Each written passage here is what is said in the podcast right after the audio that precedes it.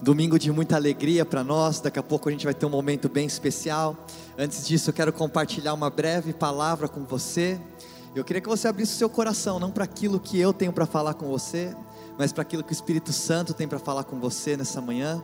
Né? Eu não sei do que você precisa, eu não sei de como você chegou aqui, mas eu sei quem te trouxe aqui nessa manhã. E aquele que te trouxe aqui nessa manhã, ele tem uma palavra para o seu coração. Então eu queria que você abrisse o seu coração para aquilo que Deus tem para falar. Eu vou procurar ser breve aqui hoje. Né, porque a gente vai ter um momento muito legal. E eu queria já começar falando para vocês o tema da minha mensagem hoje. Né, o tema da minha mensagem hoje é usando a dor para encontrar o seu potencial. Eu estava vendo uma entrevista esses dias de uma mulher que ela trabalha com detentos, né, nos Estados Unidos. E ela estava falando que quanto mais ela se aproxima desses detentos, quanto mais ela se aproxima dessas pessoas, Lá nos Estados Unidos existe uma briga muito grande em torno da cadeira elétrica, né? Que é, é, é a última instância, né? Para uma pessoa que cometeu um crime muito grave, que ele, é, é, é, ele vai, ele, ele, ele tem que morrer, né? E aí eles têm a cadeira elétrica lá, ou agora não é mais cadeira elétrica, né? Alguns, algumas injeções que a pessoa toma. E existe uma briga muito grande em torno disso, se isso é bom ou se isso não é, ou se a gente tem o direito de ser juiz da vida de alguém ou não. Né? E, e, e essa mulher, ela estudou alguns detentos, e ela fala assim que quanto mais ela se aproxima dessas pessoas, ela vê que a cadeira elétrica ela não resolve problema nenhum. Mas o que ela vê que resolveria problemas seria formar famílias saudáveis e ambientes saudáveis para que uma criança ela tenha uma educação saudável ela não vire um adulto problemático. E ao longo da nossa história, eu acho que todos nós, a gente vive momentos de dor, não é verdade? Você já passou por algum momento de dor na sua vida? Ou você está passando hoje por um momento de dor? Todos nós passamos por esses momentos. E a pergunta é: como que a gente lidar com a dor? Como que a gente lidar com a angústia, como que a gente lidar com a tristeza nos nossos dia, no nosso dia a dia. E uma coisa que eu queria que você já entendesse desde o início dessa mensagem, é que a dor, ela nunca vai vir para te destruir, mas ela vai vir para potencializar aquilo que está dentro de você. Mas o que vai acontecer na sua vida, o que vai acontecer com a dor que você vive, é você que vai dizer. Então a dor ela nunca vai te destruir, o que pode te destruir é o que você faz com ela. E hoje eu quero dar ferramentas para você aprender a lidar com a dor, com a tristeza, com a angústia, com a crise na sua vida. Eu queria que você abrisse comigo a sua Bíblia em Salmos 142. Eu amo Salmos. Né? Os Salmos ele contém muita coisa interessante, muita coisa que fala comigo. Né? E aqui a gente vai ver no Salmos 142, do 1 ao 7, um momento em que Davi né? Ele está passando, o rei Davi, ele está passando por um momento de conflito, ele está passando por um momento de dor, um momento de crise, e ele clama a Deus, e ele fala: em alta voz clamo ao Senhor, elevo a minha voz ao Senhor, suplicando misericórdia, derramo diante dele o meu lamento, e a ele apresento a minha angústia. Quando meu espírito se desanima, és tu quem conhece o caminho que devo seguir. Na vereda por onde ando, esconderam uma armadilha contra mim olho para a minha direita e vê, ninguém se preocupa comigo. Quantos de nós será que a gente olha a nossa volta e não tem ninguém muitas vezes? Não tenho abrigo seguro, ninguém se importa com a minha vida. Clamo a ti, Senhor, e digo: Tu és o meu refúgio, és tudo que eu tenho na terra dos viventes. Dá atenção ao meu clamor, pois estou muito abatido. Livra-me dos que me perseguem, pois são mais fortes do que eu. Liberta-me da prisão e renderei graças ao teu nome. Então os justos se reunirão à minha volta por causa da tua bondade para comigo. Esses salmos, gente, quando Davi escreveu ele, a gente vê o contexto dele em 1 Samuel 22, a gente já vai ler um pouco sobre isso. Né? Então, Davi, em 1 Samuel 22, a gente vê o que está acontecendo com Davi no momento em que ele escreve esse Salmo 142. E acho que quando a gente está lendo o Salmo 142, a nossa primeira tendência a ler aqui é, é chegar para Davi e falar: Davi, você não pode falar desse jeito com Deus, né? Você não pode ser tão sincero assim com Deus, né? E talvez Davi, você tem que começar, né, como você começou em Salmos 34, você tem que bem dizer o nome do Senhor, né? Você tem que abençoar o nome do Senhor em todo tempo. E talvez Davi, olhando para esse salmo, ele responde para a gente sim. Né, eu tenho que bem dizer ao Senhor, tenho que me alegrar com o Senhor, tenho que agradecer ao Senhor. Mas talvez antes dos meus lábios poderem adorar e louvar a Deus, eu preciso tirar algumas coisas do meu coração. Como é que você chegou? Como é que seu coração chegou aqui nessa manhã? Como é que foi a sua semana? Como tem sido o seu mês? Como tem sido esse seu, seu começo de ano? Já estamos quase no meio do ano. O que está no seu coração hoje? Porque talvez a gente chega aqui, a gente fala, vamos começar agradecendo ao Senhor, a gente cantou aqui, somos gratos, né? Tenho alegria, tenho família, tenho muitos amigos, muitos irmãos, mas talvez o seu coração não chegou hoje aqui com um sentimento de gratidão, talvez você chegou aqui com um momento de dor, um momento de crise, ou muitas vezes você chega, se acorda de manhã e o que você sente no seu coração não é gratidão. Talvez o que você sente é dor, talvez o que você sente é tristeza, talvez o que você sente é angústia, mas aí você vai na igreja ou você ouve alguém falando e você ouve hoje os coaches, né, falam: "Não, você tem que, você não pode ser vulnerável, você tem que ser feliz em todo tempo, você tem que ser forte em todo tempo". E aqui a gente vê em Salmo 142 o um momento onde Davi é vulnerável na presença de Deus. E aí a gente fala assim: "Davi, não é, você tem que ser forte, Davi, você tem que ensinar a gente a ser forte". Você não pode falar essas coisas para Deus. E talvez muitas vezes a gente tenha aprendido que se a gente não for se chegar a Deus da maneira correta, é melhor a gente não se chegar a chegar a Ele de, de, definitivamente. O fato talvez é que talvez muitos de nós a gente tem dificuldade de adorar, ou a gente tem dificuldade de orar, ou a gente tem dificuldade de entrar na presença de Deus, é porque a gente tem medo do que aconteceria se a gente realmente abrisse o nosso coração e a gente falasse para Deus tudo o que a gente está pensando. E eu estava falando com um amigo esses dias, eu estava falando assim, cara, como que é difícil a gente ser sincero com Deus, como que é difícil eu chegar na presença de Deus, a gente fala que Deus é um amigo, que Deus ele é vivo, que ele é real, mas como é difícil eu chegar diante de Deus e eu expressar aquilo que realmente está no meu coração, ou aquilo que realmente eu sinto, ou aquilo que realmente eu penso de Deus nesse momento. Né? E talvez a gente tenha dificuldade de compartilhar para Deus. Eu estava falando para ele como é difícil de compartilhar para Deus muitas vezes coisas que Deus já sabe. Deus conhece tudo que está no seu coração, Deus conhece tudo que você passa, todos os seus pensamentos. Você acha que Ele não sabe a dor que você passa? Você acha que Ele não conhece a lágrima que escorre do seu rosto de noite? Você acha que Ele não sabe a dor e a tristeza que você passou?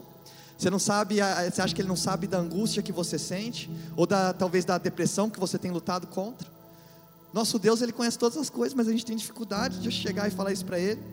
E a gente pensa nos salmos, e a gente pensa nos salmos como um lugar de adoração, né, um texto de adoração, e talvez surpreende a gente ver Davi, né, sendo tão vulnerável com Deus aqui, Davi reclamando com Deus aqui nesse momento, né, porque talvez eu pensava que eu não devesse reclamar com Deus, porque a gente fala que Deus é bom, e Davi está falando no final do texto que Deus é bom, e quando eu olho essas duas frases juntas, para mim elas não fazem sentido, porque como que você vai reclamar de um Deus que é bom? Como que você vai reclamar de um Deus que tem sido bom para você?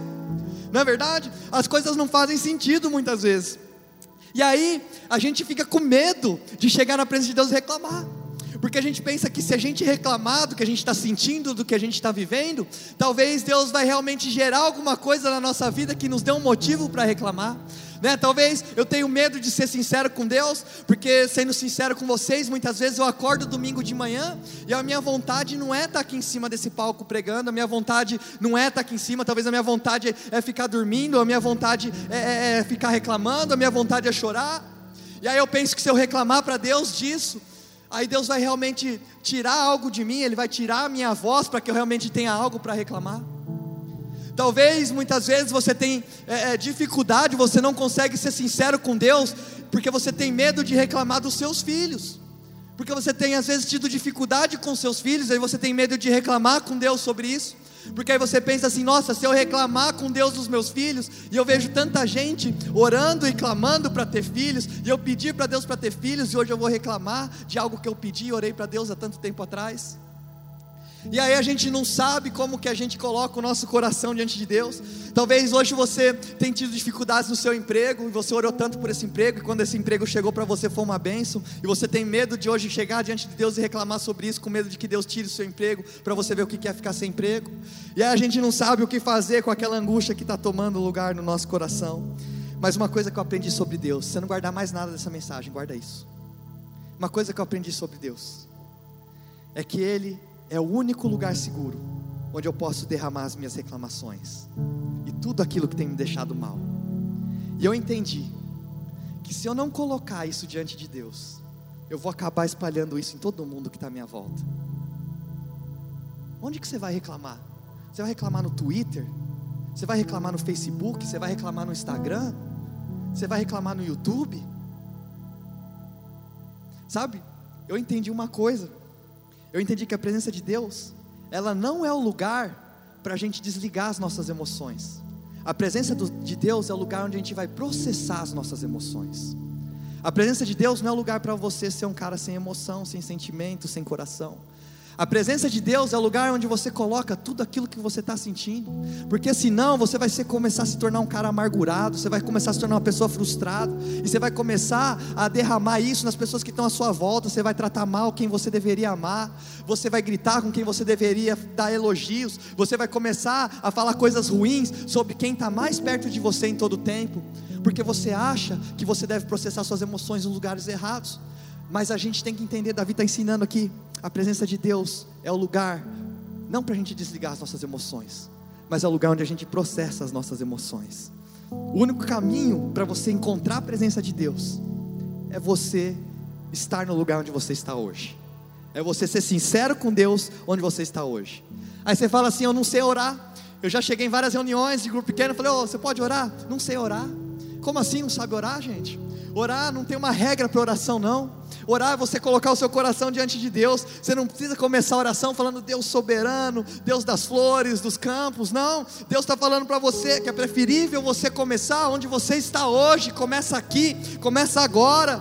Talvez você está num daqueles dias onde você está questionando a sua salvação, ou talvez você está questionando se Deus é real ou não, ou você está questionando a bondade de Deus na sua vida. Talvez você está num dia, ou você acorda num dia onde a sua única vontade é ter gritar com alguém e descontar toda a sua raiva do que você está sentindo.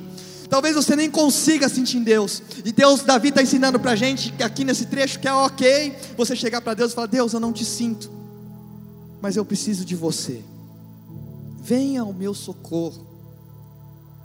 Você sabe quem eu sou, você sabe quanto que eu preciso de você. Então, Davi me dá permissão para derramar meu coração diante de Deus, aquilo que eu realmente sinto na presença de Deus. Ele fala em eu chorei em voz alta ao Senhor.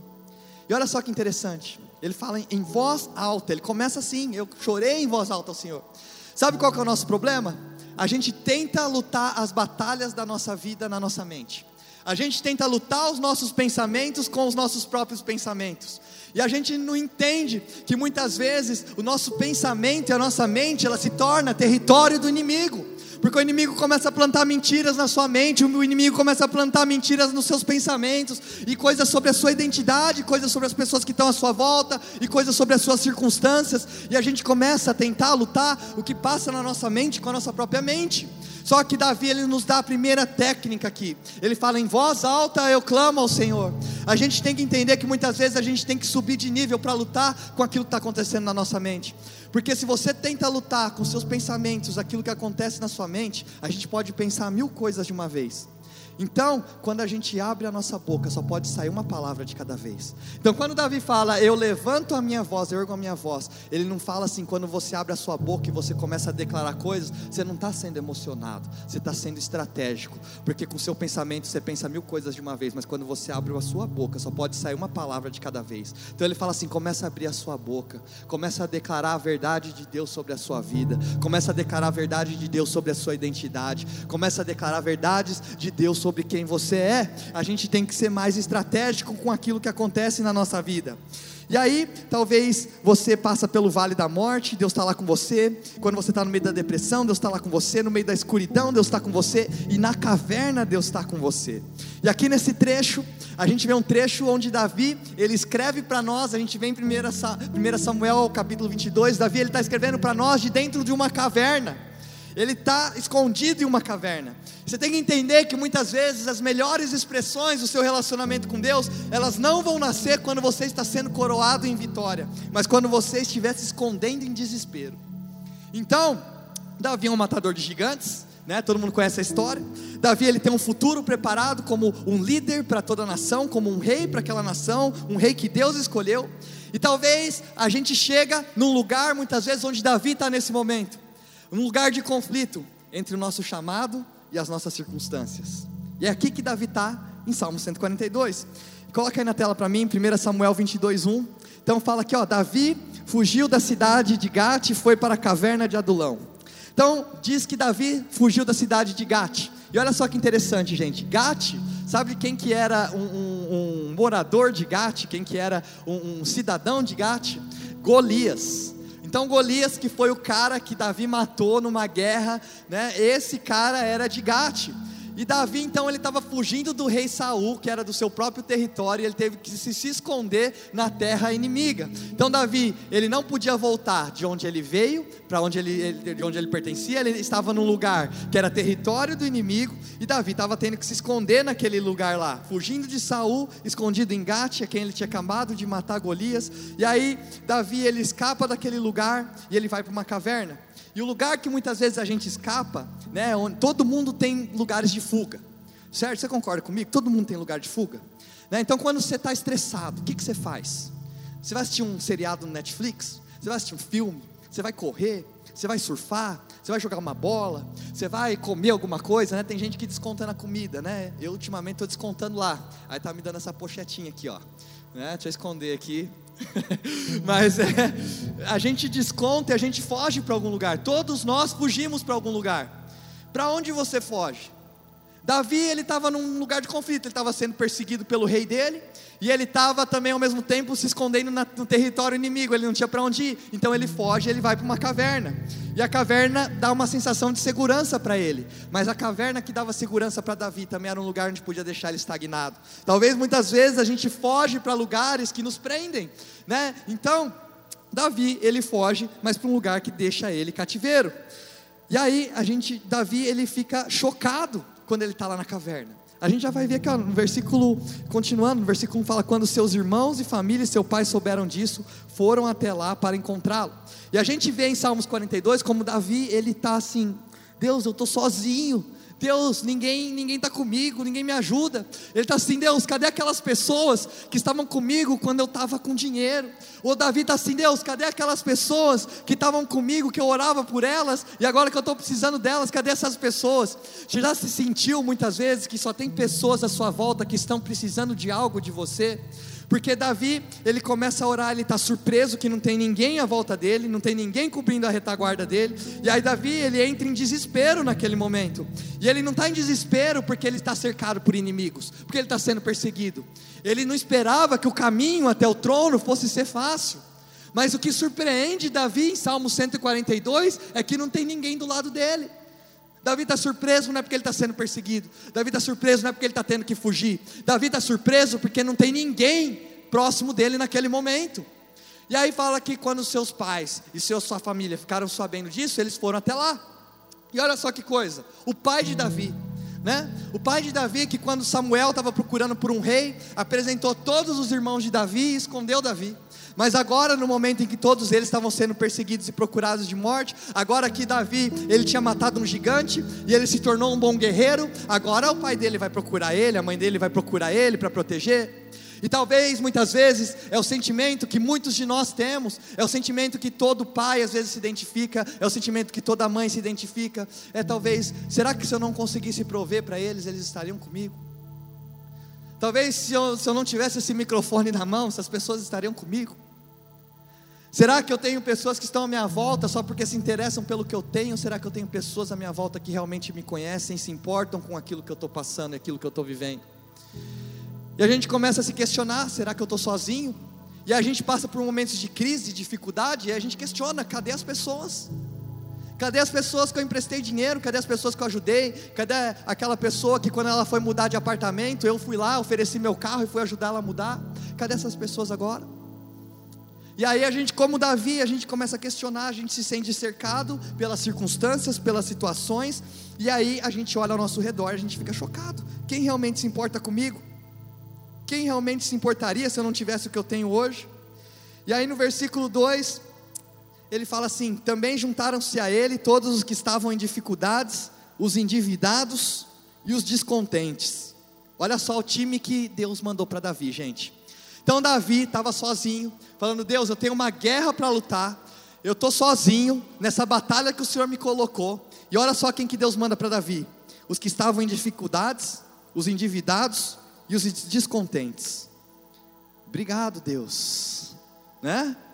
Pedi um time, né? Muito obrigado. O Senhor me mandou os, os que estão endividados, os descontentes, os com dificuldade, e Davi se tornou o líder desses caras.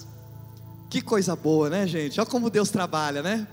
Você começa a orar e muitas vezes a provisão que Deus manda para sua vida não é do jeito que você está esperando.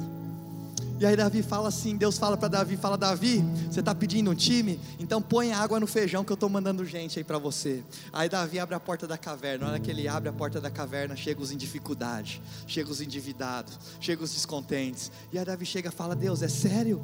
Esse é meu time, Deus. O que Davi não sabia é que estes seriam os homens que levariam ele até o trono. Esses homens que Deus enviou a Davi na caverna seriam os mesmos homens que defenderiam Davi dos inimigos, mesmo na mais terrível tempestade. E se esses homens não tivessem sofrido, eles não poderiam ter se tornado implacáveis. E se Davi não tivesse na caverna, esses homens não teriam vindo até ele. Quando você está na caverna, é quando você precisa ser sincero com Deus. Você fala: Deus, eu preciso de você. Deus, me envia a provisão. Deus me enviou o que eu estou precisando. Aí Deus vira para você e fala assim: agora que você entendeu que eu sou tudo aquilo que você precisa, eu vou começar a enviar coisas para você que você nem imagina que você precisa ainda. E aí, Davi chega com esse time, ele não sabe o que fazer, ele não sabe o que vai acontecer. E aí Davi decide então sair da caverna com esses homens, com a sua família, e ele pensa que ele tem uma batalha para lutar, ele precisa confrontar o rei. E aí Davi então ele pensa e ele vai para Moabe deixar os seus pais. Olha só o versículo 3, fala de lá Davi foi para Mispá em Moabe e disse ao rei de Moabe: Posso deixar meu pai e minha mãe virem para cá e ficarem contigo até que eu saiba o que Deus fará comigo? E é muito interessante aqui, porque Jesus, né, ele é chamado de filho de Davi. E Davi, ele é chamado de homem segundo o coração de Deus. E quando a gente faz uma comparação com Davi e Jesus, uma das coisas que a gente vê em comum é que eles estavam dispostos a fazer pelos outros, coisas que os outros não estavam dispostos a fazer por eles. Uma coisa que Davi e Jesus tinham em comum é que eles estavam dispostos a morrer por aqueles que queriam matar eles. E aí, a gente vê aqui a semelhança entre Davi, entre Jesus, e aí continua no versículo 4, ele fala assim: ele os deixou com o rei de Moabe, eles ficaram, enquanto Davi permaneceu na fortaleza. Queria focar nessa palavra aqui, para a gente já entrar no final dessa mensagem. Davi então foi procurar um lugar seguro para os seus pais. E quando Davi ele encontra um lugar seguro para os seus pais, ele vai para um lugar onde a palavra aqui fala que ele se escondeu, e é um lugar que fala que é uma fortaleza. Quando a gente pensa sobre fortaleza, a gente tem que entender o que fortaleza realmente é. E quando a gente pensa sobre fortaleza, a gente pensa em fortaleza militar. Então, uma fortaleza militar é um lugar que te protege dos seus inimigos, onde os inimigos não conseguem entrar. Mas aqui o que a palavra está nos mostrando é que muitas vezes uma fortaleza que te protege, ela também pode te prender lá dentro. E o que acontece é que muitas vezes a gente tem fugido e a gente tem que se colocado em lugares que são fortalezas erradas para a nossa vida. Vou dar um exemplo aqui para vocês. Talvez muitos de nós a gente se esconde na fortaleza do pessimismo. Porque o pessimismo é um mecanismo de defesa. Porque o, pessimismo ele te impede de você ficar desapontado. Ele te protege, assim, né? Como as pessoas falam. Se você não espera muito de mim, né? Eu não vou te decepcionar. Então a gente prefere ser pessimista. Talvez você já se frustrou ao longo da sua vida e você não gostou de como a frustração ela fez você se sentir e agora você simplesmente espera o pior das pessoas. É mais fácil para você esperar que o pior das pessoas, que a pior coisa vai acontecer, que as pessoas são ruins e que crente não presta, que crente não é, só engana, só sabe pedir dinheiro, porque você teve experiências ruins com crente até hoje, você teve experiências ruins com igreja até hoje, ou você não espera mais nada de um amigo porque você ajudou ele financeiramente, o cara acabou te roubando, e aí tudo que você espera das pessoas para que você não se frustre é que as pessoas são ruins. E aí é mais fácil você se esconder numa fortaleza que é um pessimismo porque aí você não vai ser surpreendido. Não é verdade? Então, assim, eu prefiro ser pessimista porque eu já apanhei tanto na vida, então eu prefiro esperar o pior das pessoas para que eu não sofra mais como eu já sofri até agora. E talvez é o que você fala e ensina para os seus filhos, ou talvez é o que você fala para o seu pai, para sua mãe, que, é, que é generoso e quer ajudar as pessoas. E aí a gente se esconde dentro de uma fortaleza que muitas vezes nos prende e aí muitas vezes a gente desenvolve um padrão de pessimismo que neurologicamente no nosso cérebro e espiritualmente no nosso coração parece uma fortaleza que nos protege, mas ao mesmo tempo ela nos prende. Só que o que você tem que entender é que você sempre vai criar a sua realidade através da sua expectativa. A sua realidade ela vai ser formada através da expectativa que você tem. Então você não se surpreende mais que a vida é ruim. Mas a vida ela se torna ruim porque você não tem expectativa nenhuma em outra coisa a não ser no homem pecador. E quando Deus quer te revelar a bondade dele, você não consegue ver, porque você está preso dentro da fortaleza do pessimismo pessimismo te protege, mas ele te aprisiona ao mesmo tempo. Todo tipo de vício, para mim, é uma, a raiz do vício para mim é uma autoproteção. Seja o sexo, seja a pornografia, seja o álcool, seja as drogas, são todas formas de tentar escapar da realidade. Tem gente que é viciado em drama. Talvez isso impede você de ser produtivo e consistente, porque você fica com drama e quando você tem drama, você sempre tem alguém para culpar. E aí quando você culpa os outros é uma fortaleza, porque é uma proteção para você, mas quando você não culpa você, você não precisa lidar com a sua falha, com a sua vergonha, e agora você fica preso em amargura. Davi ele está preso na caverna. Mas Deus fala, Davi, você precisa salvar o seu povo. Você não pode ficar aí tranquilo e seguro. Davi, ele tinha uma batalha para ele preparada em Judá, que ele não sabia que essa batalha ia acontecer, mas Deus já estava formando um exército para ele, porque ele não podia ver as coisas de dentro da fortaleza. Então existem coisas que Deus tem colocado à sua volta, que enquanto você ficar preso dentro da fortaleza mental que você criou, você nunca vai conseguir enxergar. E aí um profeta chega para Davi e fala: Você precisa ir a Judá, vai para Judá. Judá é o lugar que representa a adoração. Judá quer dizer exaltado, glorificado. E agora eu consigo entender o que Davi está falando no Salmos 42 e o que o profeta fala para ele em Salmos 20, em 1 Samuel 22. A gente tem que deixar para trás a nossa fortaleza. Você tem que pisar para fora daquilo que você está sentindo. Você tem que pisar para fora das suas circunstâncias. Você tem que pisar em direção ao futuro que Deus tem preparado para você. Você não vai conseguir enxergar o que Deus quer falar com você de dentro da caverna. E é interessante, porque Davi começa o Salmo 142 dentro de uma caverna, e ele termina saindo dessa caverna. Davi, ele começa o Salmo 142 reclamando, e ele termina agradecendo. O que começou em reclamação termina em adoração. Eu sei que pode estar doendo, eu sei que pode ser difícil, eu sei que pode ser complicado, mas Davi entendeu que Deus é o nosso refúgio, e nada e nem ninguém pode impedir a promessa que Ele tem preparado para você. Davi tinha uma promessa, ele tinha uma promessa que ele ia se tornar rei. Davi tinha uma promessa, ele tinha uma promessa que ele ia liderar a nação. Mas essa promessa entrou em conflito no momento que ele estava na caverna. Mas eu quero declarar hoje para você que está na caverna: Deus tem uma promessa para você, e ninguém vai roubar essa promessa da sua vida. Começa reclamando. Mas você vai ver que você vai terminar adorando. Porque quando a gente é sincero com Deus, Ele transforma o nosso choro em alegria. Queria orar por você nessa manhã, feche seus olhos. Queria já convidar os pastores para subirem aqui. Senhor, nós te agradecemos nessa manhã, Pai, porque o Senhor tem sido fiel conosco. Pai, Obrigado porque a gente pode ser sincero e vulnerável na tua presença, Jesus. Obrigado porque o Senhor não falha, porque o Senhor não nos abandona e o Senhor está sempre presente nas nossas vidas, ó Pai. Obrigado porque, ó Pai, o Senhor nos impulsiona, o Senhor nos dá crescimento, ó Pai. E eu quero, ó Pai, pedir, ó Pai, por cada um que está aqui nessa manhã, Senhor. Pai, que o Senhor possa nos libertar nessa manhã, Pai, de toda angústia, de todo medo, de toda ansiedade, de toda depressão, ó Pai. Senhor, nos ajuda a sair da fortaleza, ó Pai. Nos ajuda a sair do vício, ó Pai, vencer tudo aquilo que o Senhor tem colocado na nossa, tudo aquilo que o diabo tem colocado na nossa mente, no nosso coração, ó Pai. E eu declaro, ó Pai, que as tuas promessas, ó Pai, jamais serão vazias, jamais serão vencidas, ó Pai, mas o Senhor é aquele que venceu a morte, o Senhor é aquele que está vivo, o Senhor é soberano sobre todas as coisas. Em nome de Jesus. Amém. Amém e amém.